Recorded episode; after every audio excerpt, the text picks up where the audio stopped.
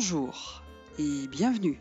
Moi, c'est Muriel, Muriel van et je vous présente Un train peut en cacher un autre, une émission sonore sur la stratégie et le marketing de contenu, produite par We Are Words, l'agence que j'ai fondée et que je co-dirige. Bonjour, bonjour et bienvenue sur ce podcast. Un train peut en cacher un autre au-delà de l'éphémère. Comme c'est poétique, c'est le titre de cette édition de cet opus. Tandis que certains de nos clients annonceurs courent en tous sens, fébriles et débordés par l'organisation du prochain Black Friday, on s'est dit allons, c'est vendredi, et si on arrêtait le temps? Le temps de parler de l'éphémère. Non, pas question ici de Snapchat, Messenger, Instagram. Non, place au marketing des produits éphémères, pas au contenu fugace. Et pop-up store, festival d'été, série limitée, produits de saison, ce sont ces contenus-là dont on va parler, ces produits, ces événements.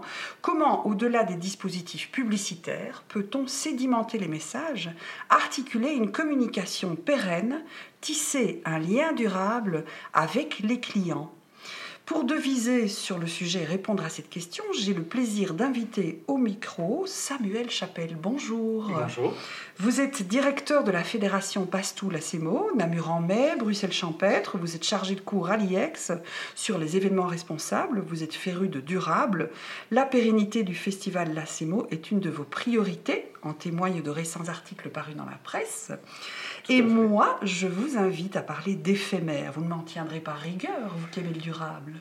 C'est vrai que c'est un peu le paradoxe d'un événement durable qui est éphémère. Voilà, c'est ça que j'aimais bien. Je trouvais ça très poétique. De l'autre côté, bonjour Florent Diverchi. Bonjour Muriel. Vous êtes consultant en data marketing omnicanal orienté ROI et innovation. Vous avez un penchant pour le marketing Facebook et comptiez il y a quelques années parmi le top 100 des influenceurs belges francophones selon le VIF L'Express. Vous donnez cours à l'ECS de Bruxelles et vous travaillez depuis 17 ans chez Bisnode. Ça par contre c'est un bail, c'est pas éphémère. Effectivement, ça fait quelques années déjà. Effectivement. Question numéro 1, Florent. Le sujet de ce podcast a fait grand débat chez nous en interne. Quand j'évoquais le concept de marketing et de contenu éphémère, mes collègues ont craint qu'on cause uniquement de contenu en mode snacking à la Facebook, Instagram et Snapchat. Pourtant, ce n'est pas le propos. Moi, je voudrais qu'on parle plutôt de cette communication, je disais, qui touche des produits, des services passagers, des événements. Comment est-ce qu'on dit cette communication-là de courte durée sur des services passagers? Il ne s'agit pas vraiment de temps fort qu'on aurait dans la communication du marketing, ni de communication événementielle. Est-ce que, euh, est-ce que c'est, euh, est-ce qu'il y a une communication pour ça? Est-ce qu'il y a une stratégie marketing pour ça? Eh bien, je pense qu'on est sur toute une série d'événements euh, qui vont avoir un point commun, qui va être que euh, bah, ça va être beaucoup plus complexe d'atteindre ces objectifs quand on va essayer de les promouvoir. Euh, pourquoi? Bah, Il suffit de se rendre compte de la manière dont le marketeur peut habituellement optimiser ses campagnes. Oui. Et en général, on va jouer sur trois gros critères, trois gros paramètres qui vont être liés les uns aux autres. Ces trois paramètres vont être euh, ben, le volume, le volume de personnes qu'on veut contacter ou le volume de personnes qu'on veut convaincre euh, de notre événement. On va avoir le budget, euh, l'argent qu'on est prêt à mettre pour atteindre ce volume-ci. Et puis troisièmement, on va avoir la variable temps. Et la variable temps, bah, ça va nous dire que on va avoir parfois la possibilité de changer notre date de début, notre date de fin, changer la durée de notre campagne. Et on va se rendre compte que dans la plupart des cas, c'est justement cette variable de temps qui va nous sauver. Une campagne qui se passe pas bien, ben finalement, on aura juste à l'étendre un petit peu pour pouvoir maîtriser à la fois nos coûts et nos volumes. Et ici, ben forcément, quand on commence à parler d'éphémère, on, va se trouver dans une situation où on ne peut pas jouer sur cette euh, variable de temps, elle est fixe, elle est imposée. Et donc, on va devoir ruser, on va devoir trouver d'autres moyens pour atteindre nos objectifs et pour atteindre une certaine rentabilité. Et donc finalement, on va se retrouver dans une situation où pour réussir à promouvoir ces événements éphémères, il va falloir se spécialiser pour euh, réussir à être rentable. D'accord. Ça vous parle, Samuel, ce que Florent dit? Oui, certainement. C'est vrai qu'on doit jouer avec des enjeux qui sont, qui sont différents. Il y a une grande fenêtre de temps pour aborder beaucoup de sujets, euh, mais qui mène à un événement qui a un momentum, un moment fixe, évidemment. Oui. Euh, et ça fait partie de la, de la, de la complexité de, de la complexité et de la chance de, de, de, communiquer sur un, un événement qui lui-même est éphémère. Mais en fait, la communication ne l'est pas. on a la possibilité à la fois de créer une communauté à l'année et à la fois de mettre en lumière petit à petit certains des éléments qu'on a envie de mettre en avant. D'accord, donc on peut faire du storytelling et on peut déployer en fait euh, beaucoup plus sur le long cours une autre communication que celle qui est plus opportuniste et transactionnelle euh, en amont de l'événement. C'est ça un des éléments effectivement. Et puis euh, on voit aussi quand on parle de communauté que chaque étape, chaque moment de la communication peut être lié à un contenu qui est différent. Euh, on voit qu'il y a certaines périodes de l'année où il y a moins de gens qui s'intéressent parce qu'on est très éloigné de la date, euh, moins de gens qui s'y intéressent ou alors juste les plus fidèles. Et donc il faut jouer sur cette communauté la plus fidèle. Il y a des moments où il y a une communauté beaucoup plus large qui, qui s'y intéresse et donc euh, il faut avoir un contenu plus accessible. Il y a un certain moment, il faut jouer après l'événement plus sur un aspect nostalgique, bon souvenir, partager, en parler autour de soi. Donc il y a vraiment euh, c'est vrai que l'événement, le produit qu'on vend, l'élément dont on parle est éphémère par définition, mais euh, les projets enfin, sont tellement complexes qu'on peut en discuter pendant beaucoup plus longtemps. D'accord. Est-ce que du coup, on pourrait imaginer, Florent, que vous disiez donc il y a, trois piliers, hein, il y a le volume, il y a le budget, il y a le temps. Est-ce qu'une des solutions, c'est du coup d'investir plus sur le volume et sur le budget, puisque le temps, on ne peut pas? Euh, on est sur une situation où ces trois paramètres finalement fonctionnent en triangle dans lequel on peut en choisir deux et sur lequel le troisième finalement est dépendant des deux autres. Donc à partir du moment où le temps est fixe, soit on fixe euh, le budget, mhm. mais dans ce cas-là, on risque d'avoir au final des volumes qui vont être très très bas. Mhm. Soit on fixe euh, le volume, mais dans mhm. ce cas-là, nos coûts peuvent exploser pour l'atteindre.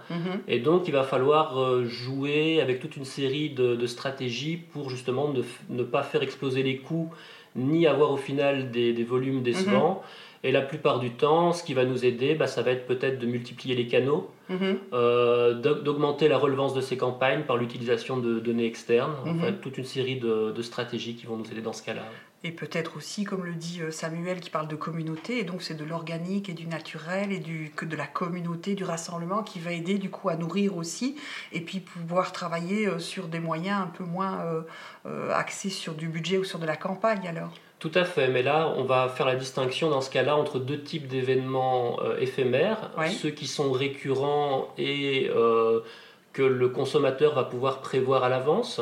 ici, on parle des, festivals, on parle euh, du salon de l'automobile et de ce mhm. genre de choses mais on va aussi avoir toute une autre série d'événements éphémères tels que les pop-up stores, les sorties de films, éventuellement en fundraising les crises humanitaires, mhm. dans lesquelles ça va être beaucoup plus difficile euh, de, capitaliser là-dessus, effectivement. Euh, Samuel, la CMO a 10 ans, je pense. Euh, 13. 13 déjà.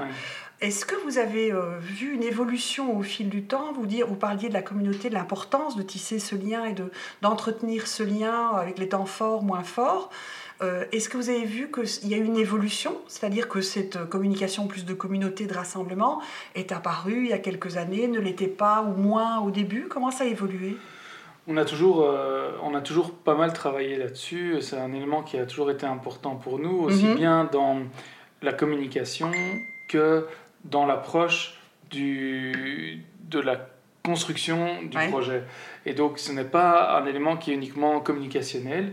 Et ça, au fur et à mesure de l'évolution, je pense que le public le sait, le comprend. Mhm. Et donc, on a tendance à avoir une communauté qui s'est renforcée parce qu'elle a senti le fait que ces retours, ces feedbacks, euh, on en tenait compte et il les retrouvait dans la construction du projet, dans l'évolution du projet. D'accord. Euh, donc il y a vraiment cette vraie dynamique de, de communauté, euh, de co-construction, euh, mais qui est une dynamique sincère avec du travail derrière. Effectivement, on, est bien ici dans l'exemple d'un projet qui, qui, a un certain nombre d'années et, et, qui est donc récurrent mais répété. Voilà, c'est ça, exactement. Enfin, qui est éphémère, récurrent. Quoi, et donc c'est peut-être un petit peu spécifique, mais c'est vrai que cette communauté on l'a senti évidemment, euh, enfin, quand on a lancé la CMO, c'était à peu près le moment aussi où Facebook est arrivé euh, euh, en, Belgique notamment, donc les, réseaux sociaux. en 2008, nous on a commencé, bah, mm-hmm. à partir de fin 2007, la, communication a commencé assez vite via, via ces réseaux sociaux. Et c'est vrai que c'est un truc qui a, qui a, immédiatement marché, mais au début, l'organique suffisait, évidemment. ça réagissait beaucoup parce que les gens étaient beaucoup moins saturés, mhm. peut-être moins habitués aussi à ça. C'était le début du 2.0, etc. Hein. Aujourd'hui, les gens sont beaucoup plus bombardés.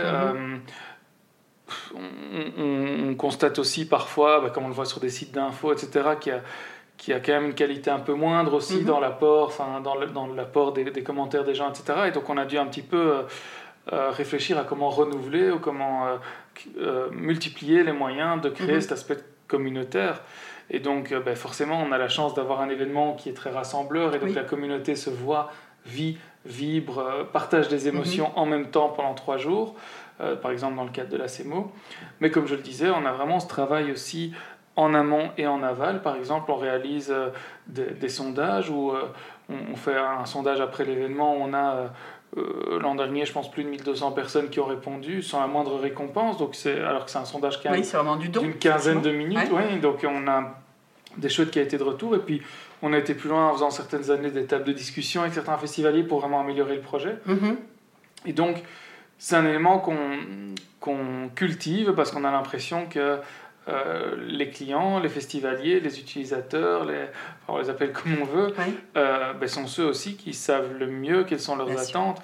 Et donc en combinant euh, leurs attentes, la vision que nous on a pour le projet et des enjeux durables dont tu parlais, mais aussi culturels, artistiques, etc., on réussit à créer un projet qui est tout à fait unique parce qu'il mélange vraiment tous ces éléments-là. Et ça, ça crée aussi une forme d'identification du public. Et on essaye aussi, c'est vrai, de travailler pour cet aspect communauté dont tu parlais, sur un genre de sentiment de fierté, mhm. euh, notamment sur les enjeux de développement durable, parce qu'on sait que c'est très important aujourd'hui. Mhm. Et on a envie quand même de dire aux gens, ben, c'est vrai qu'on est souvent culpabilisé par nos comportements de consommateurs, on a l'impression de pas trop savoir comment ce qu'on peut acheter, mhm. euh, ce qu'on peut, voilà, ce qu'on peut consommer, sans foutre le bordel un petit peu dans les, les, enjeux environnementaux, climatiques, sociaux, etc. Ici, on a quand même envie de dire aux gens, ben voilà, en choisissant de venir euh, de soutenir un projet comme le nôtre, de venir à la CMO, eh bien, tout en vous amusant, c'est un, mode de vie, un, des valeurs euh, cohérentes avec peut-être le projet de société que vous mhm. avez, euh, que, que, vous portez. Donc, il y a une fierté à voir là derrière. Vous mhm. participez de cette manière-là, parmi plein d'autres évidemment, un changement nécessaire des, habitudes et des modes de consommation. Quand j'entends euh, Samuel, Florent, j'ai l'impression de, d'entendre quelqu'un qui serait en train de mettre en place un pop-up store avec tout ce côté laboratoire d'analyse, euh, extraction de l'expérience du client, fidélisation, engagement. Est-ce qu'on peut faire, selon vous, un un, comparatif entre, pour autant que, parce que ce que Samuel dit aussi, c'est qu'il y a une promesse, c'est qu'il y a une vision, c'est qu'il y a un projet autour, il y a, presque aussi hein, de, l'appartenance à, des valeurs, mais est-ce qu'on peut quand même, en termes marketing, faire des, comparaisons entre, entre ce type d'événement, festival, et euh, pop-up store, selon vous? Alors en fait, ça va être deux événements qui vont être à la fois différents et similaires. Euh, mhm. différents, bah, de quelle manière bah, Comme je l'ai expliqué juste avant, le fait que pour le récurrent, on va pouvoir euh, capitaliser sur une certaine notoriété qui va être de plus en plus grande en fonction euh, de l'âge du festival, ça, ça va être une grosse différence. On va se retrouver dans les vrais événements éphémères tels que les pop-up stores euh, avec euh, bah, des périodes de communication qui vont être très courtes, mhm. alors que pour certains festivals ou certains événements récurrents, on va se retrouver dans certains cas assez proche de ce qu'on observe dans le secteur du tourisme, mhm. avec des personnes qui vont être considérées comme étant des early birds, mhm. qui vont euh, préparer leur festival bien longtemps à l'avance. Pour certains, déjà, au moment où le, le festival précédent se clôture, ils sont déjà en train de préparer le suivant. On va avoir des gens qui vont arriver de manière euh, progressive tout au long de l'année.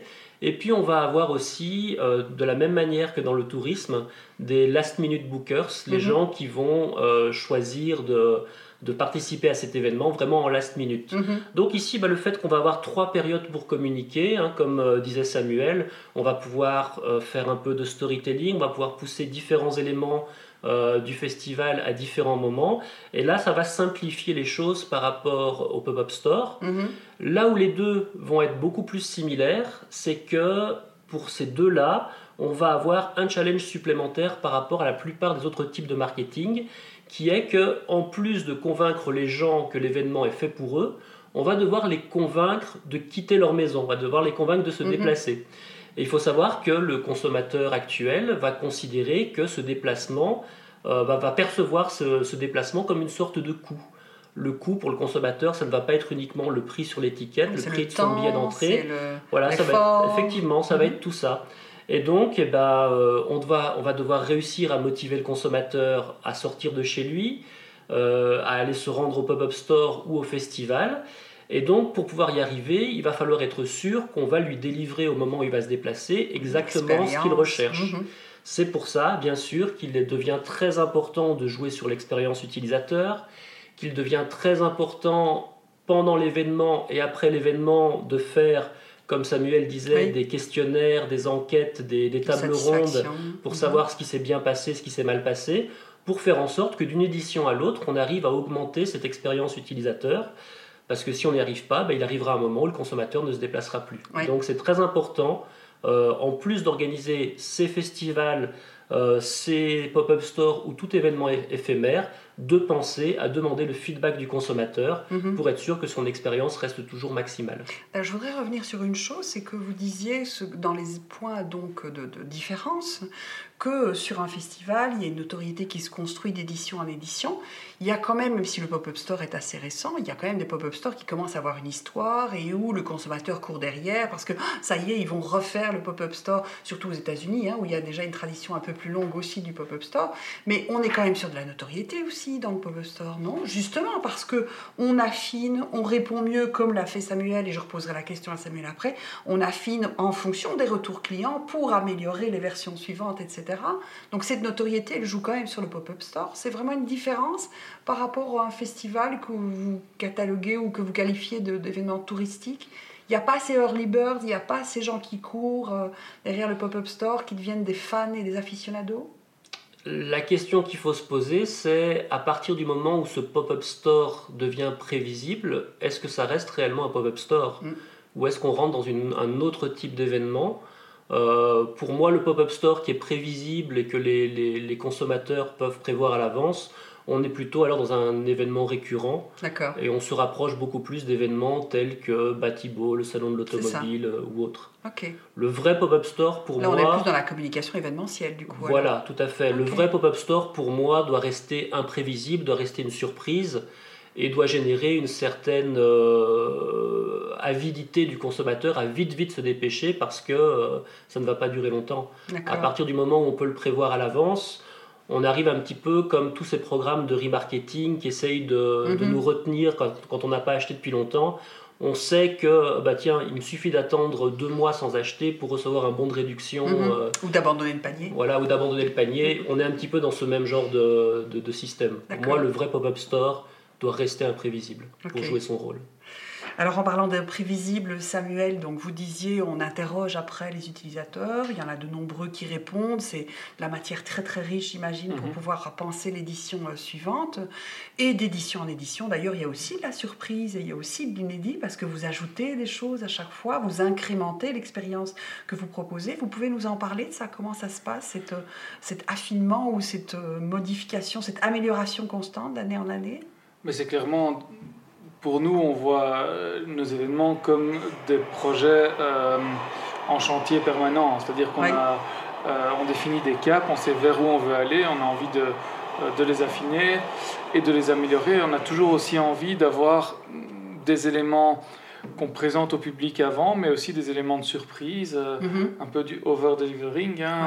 C'est très important pour nous que les gens s'attendent à certaines choses et en aient plus. Donc qu'il y ait une, euh, une surprise positive et pas une mhm. déception parce qu'ils avaient leurs petites habitudes et ils voient que cette année, en plus, il y a ça et ça qui est proposé. Donc c'est vrai que quand tu parlais de euh, nouveautés, etc., on, a, par exemple, toujours créé la CEMO avec euh, des valeurs de convivialité, de bien-être, mhm. de qualité de l'expérience du public. Et au tout début, les premières années, assez vite, il y a des gens qui nous ont dit en 2009-2010, est-ce que vous faites des prix pour les enfants? Parce qu'on aimerait bien venir avec nos enfants. Et au début, on s'est dit, mais attendez, un festival pour les enfants, euh, enfin, c'est pas leur place, laissez-les mhm. chez vous. Enfin, non, euh, Et puis on, a commencé à réfléchir, on s'est dit, mais attends, pourquoi on a des gens qui nous disent, chez vous, je me sens tellement bien que j'ai envie de venir avec des enfants. Mhm. Euh, alors qu'un événement euh, type festival, a priori, n'a pas cette image-là. Mhm. pas... Et donc, on, on, a mis en place, enfin, on s'est adapté au niveau du pricing, mais du coup, on s'est aussi dit, bah, ok, euh, le retour de ces gens veut dire euh, j'ai besoin de sorties culturelles, j'ai besoin d'événements de qualité et je n'en trouve pas que je peux faire avec les enfants. Et donc, s'il vous plaît, euh, développez votre offre. Enfin, mhm. c'est comme ça qu'on a reçu le message. Et donc, on a développé et fait évoluer le projet.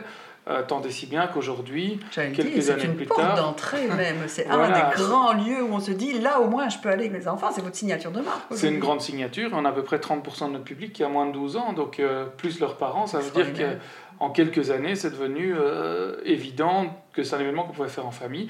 Et puis, pas mal d'éléments qu'on a mis en place en 2010, 11, 12, 13 jusqu'à maintenant sont copiés et repris par d'autres événements aussi, euh, parce que d'autres se disent attends, on ne peut pas louper le coche des familles. Euh, et c'est super, parce qu'en mhm. fait, c'est un, un, public qui avait pas la chance de trouver des événements dans lesquels on, on, a à la fois de quoi faire plaisir aux parents et aux enfants. Et ça, c'est quelques petits exemples, mais euh, pour continuer un peu cette histoire-là, il y a de plus en plus d'enfants qui sont arrivés, et puis euh, ben, on s'est dit, ok, on a un public euh, d'ados, de jeunes adultes qui commencent à peut-être plus trop s'y retrouver parce mhm. qu'ils n'ont pas envie de faire la fête dans un mhm. endroit où il y a des gamins avec leurs parents. Euh, et même des adultes qui ont 25, 30 ou des, mhm. des jeunes trentenaires qui, entendent, qui n'ont pas de gosses et qui entendent parler d'enfants tout le temps autour d'eux ils se disent, ben là, un festival, c'est un endroit que je peux vivre sans enfants. Donc, mhm. comment à la fois faire cohabiter ces publics mhm. en ayant cette richesse de, de, de, publics différents qui cohabitent, mais euh, en gardant aussi à la fois un lieu qui est sécurisant pour les familles mhm. et à la fois un endroit où on puisse faire la fête euh, sans se sentir jugé pour les gens qui veulent faire la fête. Et donc, on a commencé à créer des lieux de rencontre pour les différentes générations, mais aussi des lieux euh, au sein même du festival qui étaient interdits aux enfants ou interdits aux adultes et qui permettaient de, de, créer des ambiances particulières pour que chacun s'y retrouve. Et c'est effectivement comme ça qu'on a fini par construire la CEMO, euh, où on a aujourd'hui une quinzaine de lieux vraiment différents au mhm. sein du festival, euh, qui, qui n'est plus du tout un festival de musique, en tout cas plus uniquement, mais bien un endroit où on passe d'une ambiance à l'autre. Et donc on a on crée ces nouveaux mondes, ces nouveaux contenus, aussi en fonction des retours des gens, évidemment des ressentis que nous on a en se baladant sur l'événement. Mais quand on se dit, ouais, là, ça, ça balance un petit peu trop à gauche, et eh ben, on mhm. va créer un lieu à droite. Euh, quand on a l'impression que là, on a créé plus des lieux euh, en lien avec l'engagement durable parce qu'on voulait aller plus loin, on se dit, ok, là, il faut maintenant qu'on contrebalance avec du festif. Donc voilà, on mhm. essaie toujours de construire ça sur base des retours du public, sur base de l'évolution des besoins euh, des gens, des enjeux sociétaux. Autre exemple qu'on a pas mal enfin qui a été pas mal mis en avant cette année, c'est que ça fait plusieurs années qu'on réfléchit euh, euh, à des enjeux de santé publique, et mhm. notamment on a travaillé sur la, question de l'alimentation durable, l'alimentation mhm. de qualité, la question du volume sonore, etc. Et ça fait pas mal d'années qu'on réfléchit aussi à des, questions comme le, tabac, la cigarette, mhm. qui progressivement sont interdits dans les restos, euh, etc., dans les salles de concert. Mais en festival, ça reste un espèce d'incontournable ou de tabou. Euh, mais on s'est dit que, à la fois d'un point de vue déchets, euh, ben, les mégots sont les seuls déchets qui restent finalement euh, par terre, et à la fois d'un point de vue santé, c'est quand même désagréable d'avoir des gens qui fument un peu partout. Et donc on a lancé cette dynamique. Ça faisait 4-5 ans qu'on y réfléchissait. On s'est dit maintenant, on a l'impression que le public, le festival, nous, on est mûrs pour porter cette décision qui a un choix Mhm. un projet qui est assez fort, puisqu'évidemment, personne n'a jamais fait ça. On a trouvé de traces nulle part d'événements en plein air qui, euh, de ce là qui interdisaient la, cigarette. Quoi. Et donc voilà, typiquement, on a lancé ce, projet pilote qu'on a tout de suite évalué aussi avec les gens, avec les festivaliers, avec les fumeurs, les non-fumeurs, les familles, les gens qui viennent faire la fête. Donc c'est voilà, tous des exemples. Bon, je m'emballe et je parle beaucoup. Hein, il n'y a pas de souci, on est là pour ça, on est là pour parler. C'est intéressant, oui, c'est très intéressant. Florent, je voulais vous demander, je trouve que ce que ça montre, c'est. Alors il y, a le, il y a ce concept de chantier, de se dire que l'événement, effectivement, il est éphémère, mais parce qu'il est récurrent, c'est un work in progress permanent. Mais ça montre aussi sans doute qu'il faut vraiment investir, non pas juste dans la promotion en amont de ce type euh, d'événement, mais bien aussi derrière pour permettre ce work in progress, pour permettre aussi du coup à la marque d'évoluer, de toujours ça, d'affermir son sens et d'aller toujours plus loin au fond, parce qu'on aurait pu croire que du coup ça allait s'émousser, parce que la CMO a été copiée, parce qu'aujourd'hui tout le monde fait un peu du durable et du zéro déchet dans les festivals, donc il fallait se réinventer. Ça montre là qu'il faut vraiment investir aussi dans le après le festival, non? Effectivement, je pense que ça prouve bien que le marketing actuel est un marketing qui est en train d'évoluer pour aller beaucoup plus loin euh, que le produit et surtout pour dépasser cette vieille approche euh, product-centrique avec le produit au centre et tout qui gravite autour de lui pour aller vraiment plus vers un type de marketing qui met au centre de l'histoire le consommateur. Mhm. Euh, le consommateur, on n'est pas là pour vendre des produits, on est là pour résoudre un problème du consommateur. Mhm. Et si le produit, quand je dis produit, c'est produit au sens large, hein, si ce produit ne répond à aucun besoin du consommateur, ce produit va finir par mourir. Et donc il devient très important de considérer le, consommateur au centre de l'histoire, euh, de focuser non pas uniquement sur la résolution de ses besoins, mais aussi sur la manière dont on y répond. Mm-hmm. Euh, la satisfaction, euh, ça, ça, reste la base, il faut faire beaucoup plus que ça il faut une expérience hors du commun. De plus en plus, on voit aussi d'autres choses, et ça rejoint un peu ce que disait Samuel par rapport à son festival, c'est qu'on va aussi mettre en avant vraiment toutes ces, ces considérations CSR, donc l'engagement écologique ou autre sociétal de la, de, de, de la marque, on va mettre en avant son brand purpose, on va expliquer pourquoi est-ce qu'on existe, pourquoi est-ce qu'on est là. On va beaucoup plus loin que la description du simple produit. C'est un petit peu ce qu'a fait euh, Gillette cette année quand il a fait sa fameuse publicité euh, sur euh, la masculinité toxique. On essaye d'aller de dépasser le produit, on essaye de vraiment intégrer et le produit et le consommateur dans une histoire globale. Et bien sûr, cette histoire globale, comme elle est centrée sur le consommateur, et que le consommateur change constamment, notre histoire doit changer aussi constamment. Avec une prise de risque aussi quand même à certains moments, non?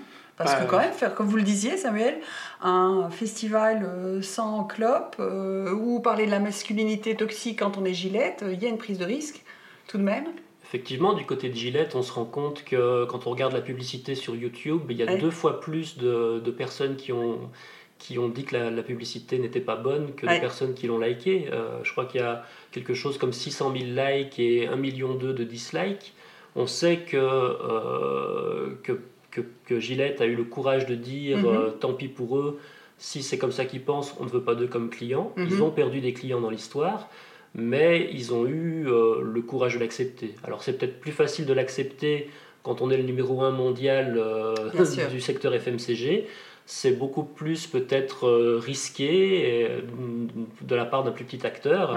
Donc Samuel, euh, bravo pour, pour cette prise de risque. Prise Ça a été quoi du coup la, réception par le public, juste par curiosité? Il y a eu différents types de réactions. forcément, on a eu un public, enfin des réactions très négatives de gens qui disaient que c'était brimant, que c'était que c'était euh, nazi parfois, que c'était. Euh, Décidément, on n'a plus de euh, liberté dans cette société. Voilà, exactement. mais finalement, on a remarqué que la plupart de ces retours-là venaient de gens qui n'étaient jamais venus et qui, a priori, ne pensaient pas venir. Et par contre, on a eu des retours qui étaient très positifs en ce compris de fumeurs, mhm. euh, qui disaient bah, en fait c'est plus agréable. Alors bon, c'était non-fumeurs, mais il y avait évidemment des endroits qui étaient réservés à, ceux, à ceux qui voulaient fumer, à l'écart, etc.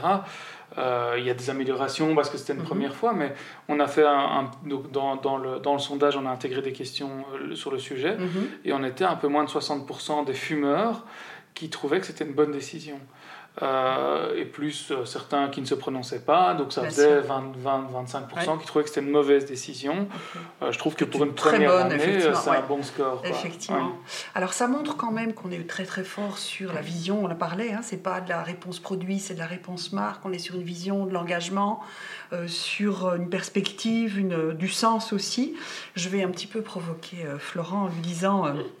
Est-ce que du coup, on peut imaginer que, puisqu'on est sur la notoriété, puisqu'on est sur la vision, l'objectif premier de ce type de, de produit, hein, pour réutiliser ce terme, c'est pas le chiffre, c'est pas la conversion, c'est plutôt effectivement de la notoriété et de la maximisation de l'expérience client.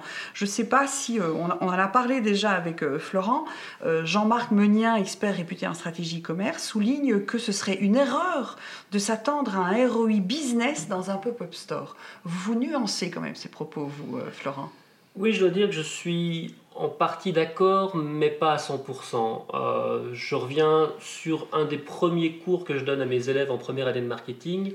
Pour moi, si n'importe quelle campagne, n'importe quel événement fait partie du plan marketing, il doit au final contribuer à l'objectif de ce plan marketing. Si le plan marketing a pour objectif, basé sur la vision du management, de rapporter du chiffre, cet événement doit d'une manière ou d'une autre à la fin rapporter du chiffre. Là où je suis d'accord euh, avec cette citation, c'est que ce retour sur investissement mhm. n'a pas forcément, forcément besoin d'être euh, immédiat. Et donc, ça veut dire que euh, dans ce cas-ci, on doit trouver des moyens pour être capable, à moyen ou à long terme, de prouver que notre pop-up store, notre événement euh, éphémère, a quand même à terme rapporté euh, de l'argent. Ça veut dire qu'il devient important quand on fait un pop-up store peut-être d'aller récolter les données des personnes mm-hmm. qui, ont, qui sont venues, leur demander l'autorisation de communication, nécessaires, euh, bien, sûr, euh, dans le cadre des nouvelles lois, GDPR et autres. Mais ça, devient, ça peut être une très bonne idée de récolter au moment du pop-up store euh, une liste de consommateurs qui vont être d'accord pour être recontactés via newsletter et autres plus tard, mhm. ce qui permettra aussi de faire le lien entre le moment où ces gens achèteront le produit avec le moment où ils ont été en contact avec nous pour la première fois. De manière plus globale, si on regarde les autres événements éphémères, tels qu'une sortie de film, pendant laquelle les, les, maisons, euh, les, comment on dit, les... Oui, les euh, diffuseurs. Euh, les diffuseurs, voilà, merci. Pendant lesquels les diffuseurs vont faire deux semaines de matraquage et, et, vont arrêter leur publicité. Effectivement, bien sûr que pour ces, ces maisons-là, le but de ces deux semaines de matraquage va être un retour sur investissement direct. Mm-hmm pour une ONG qui va euh, réagir immédiatement à une catastrophe naturelle mhm. euh, pour faire un appel aux dons, c'est aussi de l'éphémère, mais là aussi l'objectif prioritaire va être le retour sur un voilà, effectivement. Donc euh, je suis d'accord que le ROI n'a pas besoin d'être immédiat, mais si ça fait partie du marketing plan, il faut quand même à un moment ou à un autre que, ça rapporte. Que ça rapporte. Sinon, ça vaut peut-être pas la peine de continuer. Oui. Est-ce que Samuel, dans votre euh, dans, dans, dans, la communication, vous essayez d'avoir au long cours avec euh, votre communauté ou vos communautés, puisqu'on a la communauté famille, la communauté plus euh, musique. est-ce que vous avez songé à un moment ou est-ce qu'il y a déjà une sorte de, de boutique pour le ROI business pour, ne pas faire du chiffre que pendant le festival, mais plutôt à d'autres moments aussi, une boutique avec euh, du euh, product merchandising, avec... Vous y avez songé à un moment ou, euh, c'est tellement pas dans la philosophie? C'est-à-dire que déjà la base, c'est qu'effectivement, si l'événement dure trois jours, la campagne de vente commence mhm. elle plusieurs mois avant. Donc ici, on, va commencer début décembre à mettre en vente les tickets. Pour... bid. Voilà, on en parlait tout, tout, tout à l'heure pour, euh, pour l'événement 2020. Mhm. Euh, et c'est chouette parce qu'on peut du coup euh, communiquer, comme je disais tout à l'heure, différemment et peut-être sur des publics différents. Et comme ça, ça a été dit aussi il y a quelques instants, c'est-à-dire que dans un premier temps, on va s'attaquer à notre communauté de base en leur mhm. disant voilà, c'est parti, les places sont en vente, c'est maintenant que vous les aurez au meilleur prix, offrez-les comme cadeau à Noël, etc. Ou offrez-les-vous. Euh, voilà, mhm. vous êtes sûr d'avoir une place. Et ça, c'est euh, un moment qui est très important pour nous parce que comme on essaye de construire un, projet sur justement un projet global et pas simplement de programmation musicale, mhm. ici, en mettant en vente maintenant, on prouve qu'on a tout un public qui vient non pas pour la programmation musicale et qui serait donc volatile, qui viendrait parce qu'il y a tel nom à l'affiche et pas tel autre, mais qui viennent pour un projet. Et donc mhm. ça, c'est extrêmement rassurant, extrêmement fort. Euh, et du coup, c'est des gens qu'on a envie de remercier, de récompenser, de, euh, de valoriser d'une manière ou d'une autre sur le prix ou euh, d'autres manières. et puis, bah, petit à petit, on s'adresse évidemment à d'autres gens. Et pour la question du, du, du merchandising, on en propose un petit peu, c'est mhm. vrai. On a par exemple bah, différents produits de merchandising le mhm. plus cohérent possible avec, avec nos valeurs. On n'essaie pas de, de refourguer plein de brôles. Mhm. voilà. Mais on a aussi différents types d'expériences qu'on propose sur place, parce qu'il y a l'expérience globale de la CMO, mais euh, on propose aussi par exemple un spa qui est, qui est payant, des massages, on propose un restaurant euh, spécial dans lequel le public peut aller, on propose des showcases, des rencontres avec des artistes, etc.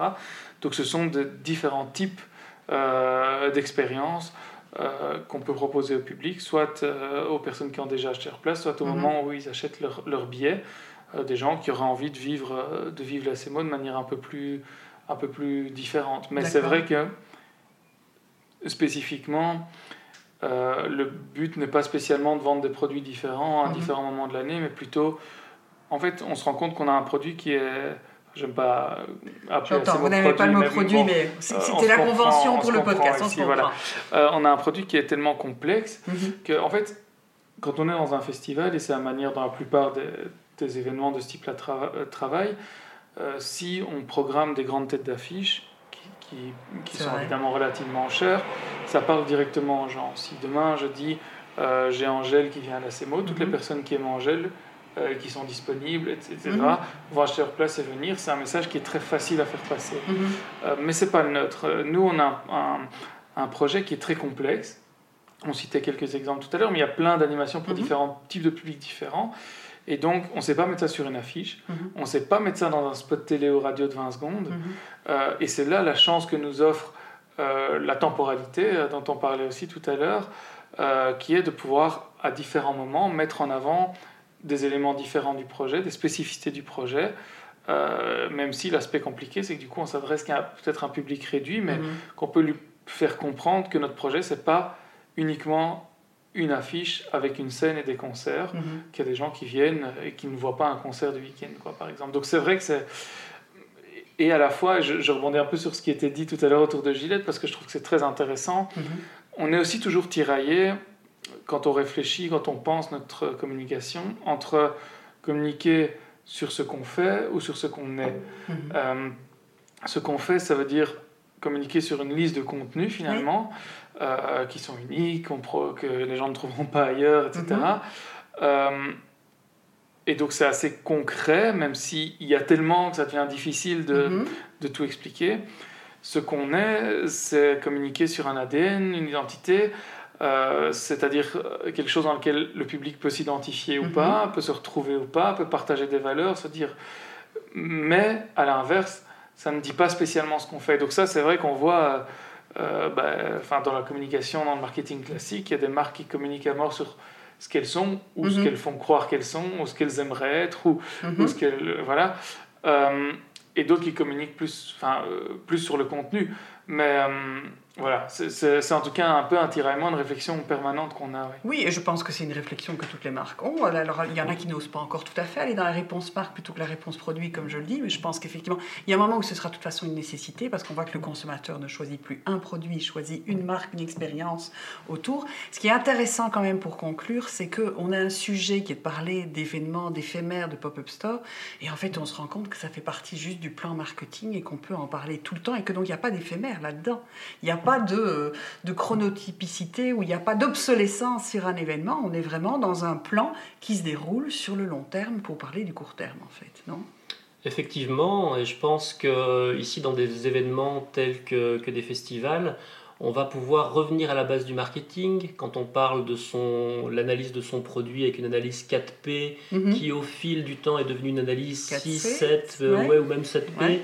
Dans ces 7P, qu'est-ce qu'on va considérer? On va considérer les personnes mhm. au même titre que le produit. On va considérer la preuve physique au même titre que le produit. Et je pense que ici, euh, c'est un, très bon exemple de comment est-ce que je vais apporter la preuve sur place à mon mhm. festival que euh, bah, ce que je dis, ce n'est pas que de la publicité, mais c'est aussi quelque chose que, que je vis, que je ressens et que j'ai envie de partager avec mon public. Et quand on arrive vraiment à pousser euh, vers ces éléments-là euh, de la définition de la marque, on arrive aussi à quelque chose de très intéressant et que Samuel, tu vis certainement, c'est que finalement euh, nos visiteurs, les gens qui viennent au festival, vont devenir nos meilleurs influenceurs, nos meilleurs ambassadeurs. Tout à fait. Et ils vont nous rapporter du public supplémentaire tout au fil de l'année, même au moment où nous, on ne communique pas. c'est évidemment un élément important. En fait, pour moi, il y a un paradoxe de base, en fait, par mm. rapport au sujet ici, c'est que beaucoup de gens, euh, enfin, généralement, les gens considèrent qu'un produit, c'est. Euh, euh, c'est pérenne. Quand on mm-hmm. achète quelque chose, ça dure longtemps, mm-hmm. et qu'un événement ou une expérience, c'est éphémère. Or, pour moi, c'est un petit peu l'inverse. C'est-à-dire qu'un produit, on l'achète et on a un plaisir peut-être immédiat, et puis on mm-hmm. l'oublie, il traîne dans une armoire, ça s'émousse. Or, une expérience, un événement, c'est tout l'inverse. Mhm. Il y a tout un aspect d'abord, euh, comment dire, euh, croissant dans mhm. euh, l'excitation avant d'y aller, on s'y prépare, etc. On vit l'événement et puis surtout, dans le cadre de l'événement, on crée des liens, on crée des souvenirs, on, on, construit sa personnalité et on en garde un souvenir qui est gravé éternellement. Et donc l'éphémère, devient en fait durable. durable. Et c'est ça qui est magnifique. Et ce sera le mot de la fin. C'était bien là que je voulais vous amener, Samuel. L'éphémère durable. Je vous remercie, Florent. Merci, Samuel, pour ce passionnant podcast. Avec plaisir. Avec plaisir, merci.